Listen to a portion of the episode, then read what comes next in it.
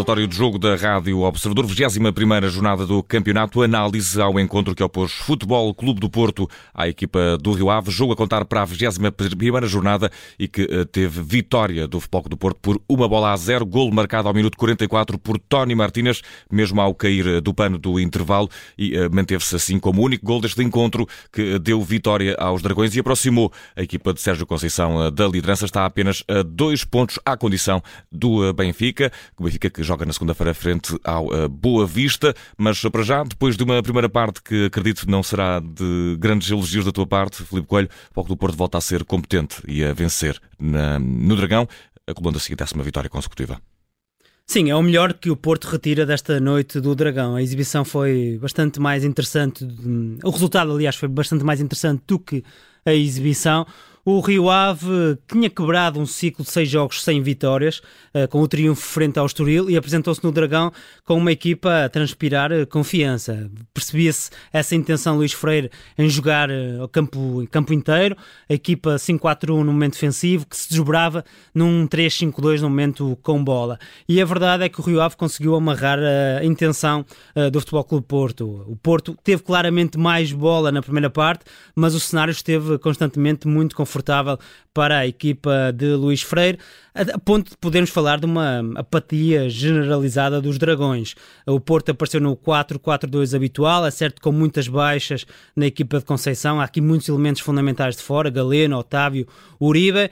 André Franco volta a somar, somar uma titularidade no lado direito, PP apareceu do lado esquerdo e a titularidade de Tony Martínez foi a nuance mais importante na equipa porque permitiu a Taremi eh, assumir uma função mais de criação. Isto seria o cenário à partida, mas a verdade é que o Rio Ave e a forma como Luís Freire teve a sua equipa a defender muito subida no terreno, retirou margem de manobra quer ao iraniano, quer a PP e foi um Porto sempre muito apático, sem conseguir aumentar a velocidade de circulação a ponto das melhores oportunidades terem sido mesmo da equipa do Rio Ave. Rio Ave que, como dizes, Filipe Coelho, teve, esteve quase exemplar nessa formação defensiva, a conseguir encostar as linhas, a tirar espaço do jogo a PP, também a Taremi, mas a partir do minuto 35, mais coisa menos coisa, depois de um bilhetinho entregue por Sérgio Conceição aos jogadores que foi circulando por vários membros da equipa do Futebol do Porto, acabou por haver uma mudança de atitude. O Futebol do Porto até chegou ao golo mesmo na, no pano, na, quase na queda do pano da primeira parte e acabou com esse bilhetinho por mudar, pelo menos, de atitude. também determinante aqui esta ação de Sérgio Conceição. Sim, completamente. O Eustáquio na Flash Interview cometeu um lapso e falou em medicação, quando queria dizer modificação, mas, mas a coisa ficou bem. Foi um dois em um, porque aquele, aquele papelinho que passou por meio mundo foi essencial para a equipa do Porto. Era a receita.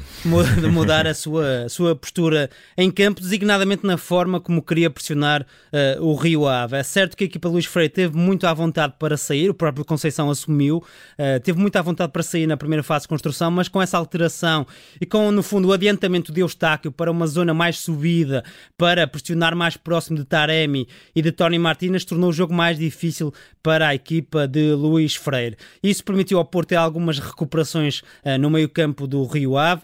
Foi o período mais interessante dos portistas na primeira parte. Os últimos, uh, diria, 10 minutos, que acabou por coincidir com o gol de, de Tony Martínez, mesmo na última jogada uh, da primeira parte. Um lance que vale pela astúcia de Eustáquio e de PP, cobram aquele, aquela falta muito rapidamente, lança o Wendel à esquerda e a frieza de Tony Martínez na área a permitir ao Porto chegar à vantagem. Na segunda parte, o Porto manteve essa vantagem, conseguiu aguentá-la até aos 90 minutos, mais 7 dados pela equipa de arbitragem. Certo é que na segunda parte o Dragão eh, não conseguiu manter a toada que apresentou no final da primeira parte. As coisas continuaram a estar termitas eh, para o foco do Porto, sobretudo no final, já no tempo de compensação, com eh, várias aproximações perigosas da equipa do Rio Ave à baliza de Diogo Costa. Sim, o Rio Ave assumiu mais riscos no segundo tempo, já não havia nada a perder eh, no, no, Dragão, a equipa está, foi atrás do resultado, o jogo abriu um pouco mais, mas a verdade é que houve vários lapsos técnicos, o jogo teve maus momentos de, de, futebol, mas lá está, o resultado nunca ficou fechado, o Porto não conseguiu chegar ao segundo gol, há uma oportunidade uh, flagrante do Dani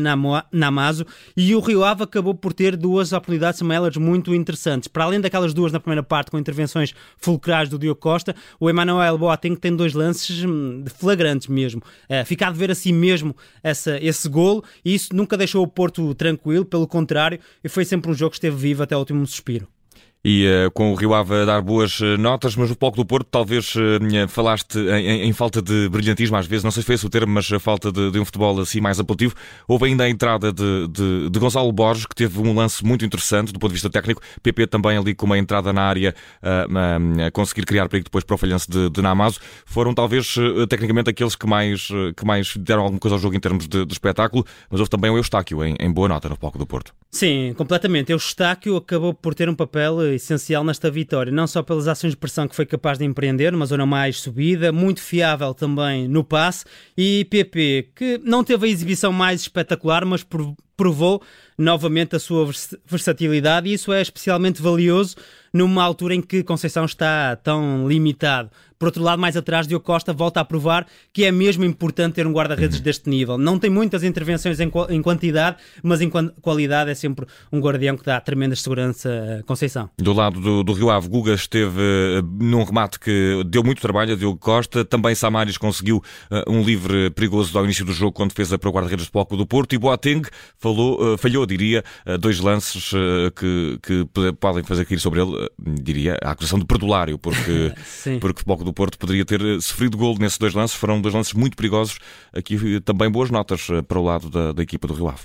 Sim, a exibição em termos coletivos é muito competente eh, por parte da equipa do, do Rio Ave. Há aqui vários destaques individuais que são justos. Uh, o Guga no meio-campo, que é um jogador sempre que dá uma fluidez adicional à, à equipa do Rio Ave. O João Graça, porque teve um papel uh, muito relevante, porque defendia o corredor direito, mas em posse juntava-se por dentro, aproximava-se do Samaris e do Guga. O Costinha conseguiu pisar em algumas ocasiões o último terço, foi um jogador que criou desequilíbrios. E depois André Pereira, o antigo avançado do Porto, que também se ofereceu em movimento movimentos de apoio, com toques primorosos, e o Rio Ave faz essa exibição coletiva, que se percebe essa intenção que há do, do conjunto Luís Freire, mas que foi pontuado por uh, exibições bastante interessantes do ponto de vista individual. Filipe Coelho, resta saber o que é que para ti esta noite no Dragão foi o mais negativo. O que é que se sacou para negativa?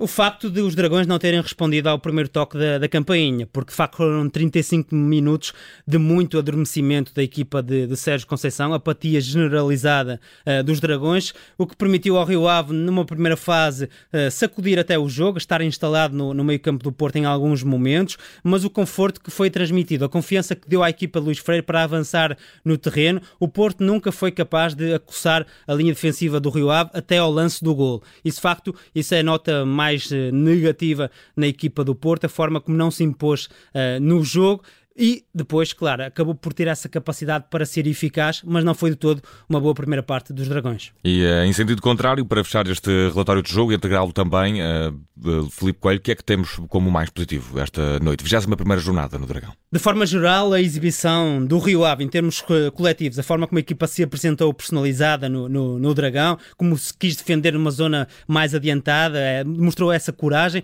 a forma como em alguns períodos conseguiu trocar a bola, acelerar os ataques. Vimos o Rio Ave a começar jogadas de um lado, a envolver pelo lado contrário e a chegar até com, com critério à área do Diogo Costa. Depois, do ponto de vista individual, falar das exibições de Diogo Costa, cá está no lado do Porto, de Eustáquio e, e de PP. Foram estes os três jogadores mais relevantes na equipa de Conceição.